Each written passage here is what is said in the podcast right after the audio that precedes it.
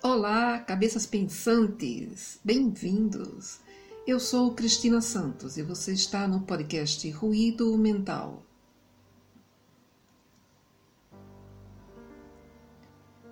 Hoje refletiremos sobre as interações e as mudanças nas relações sociais e como isso nos afeta.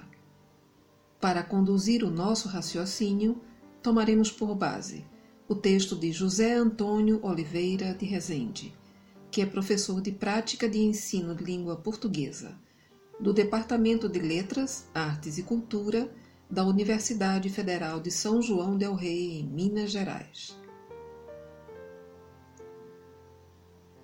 O podcast Ruído Mental está no ar. Sou do tempo em que ainda se faziam visitas. Lembro-me de minha mãe mandando a gente caprichar no banho, porque a família toda iria visitar algum conhecido. Íamos todos juntos, família grande, todo mundo a pé, geralmente à noite. Ninguém avisava nada. O costume era chegar de paraquedas mesmo. E os donos da casa recebiam alegremente as visitas.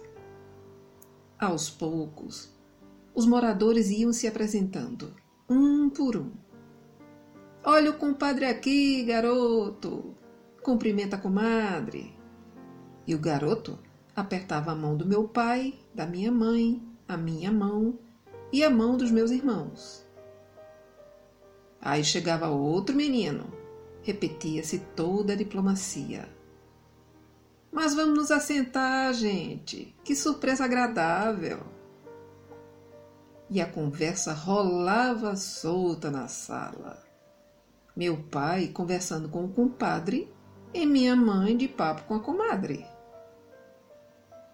Eu e meus irmãos ficávamos sentados todos no mesmo sofá, entreolhando-nos e olhando a casa do tal compadre retratos na parede, duas imagens de santos numa cantoneira, flores na mesinha de centro, casa singela e acolhedora.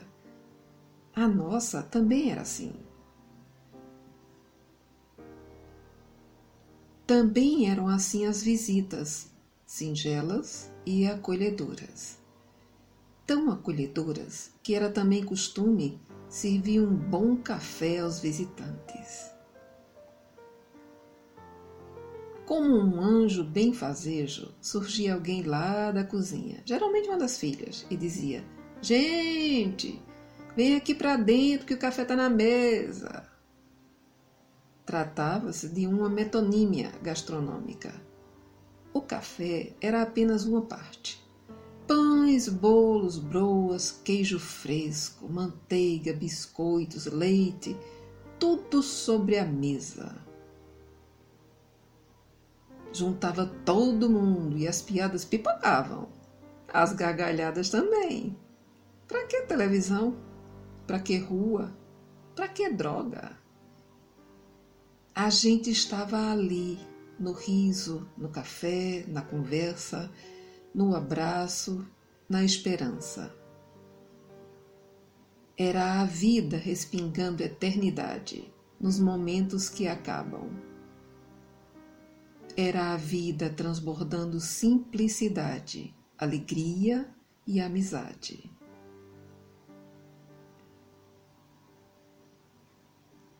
Quando saíamos, os donos da casa ficavam à porta, até que virássemos a esquina, e ainda nos acenavam. E voltávamos para casa. Caminhada muitas vezes longa, sem carro, mas com o coração aquecido pela ternura e pela acolhida. Era assim também lá em casa. Recebíamos as visitas com o coração em festa. A mesma alegria se repetia. Quando iam embora, também ficávamos a família toda à porta.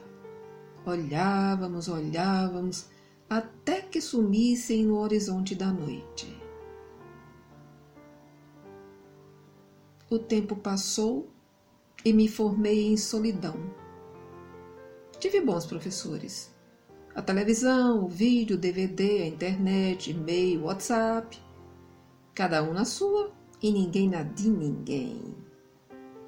Não se recebe mais em casa. Agora a gente combina encontros com os amigos fora de casa. Vamos marcar uma saída. Ninguém quer mais entrar.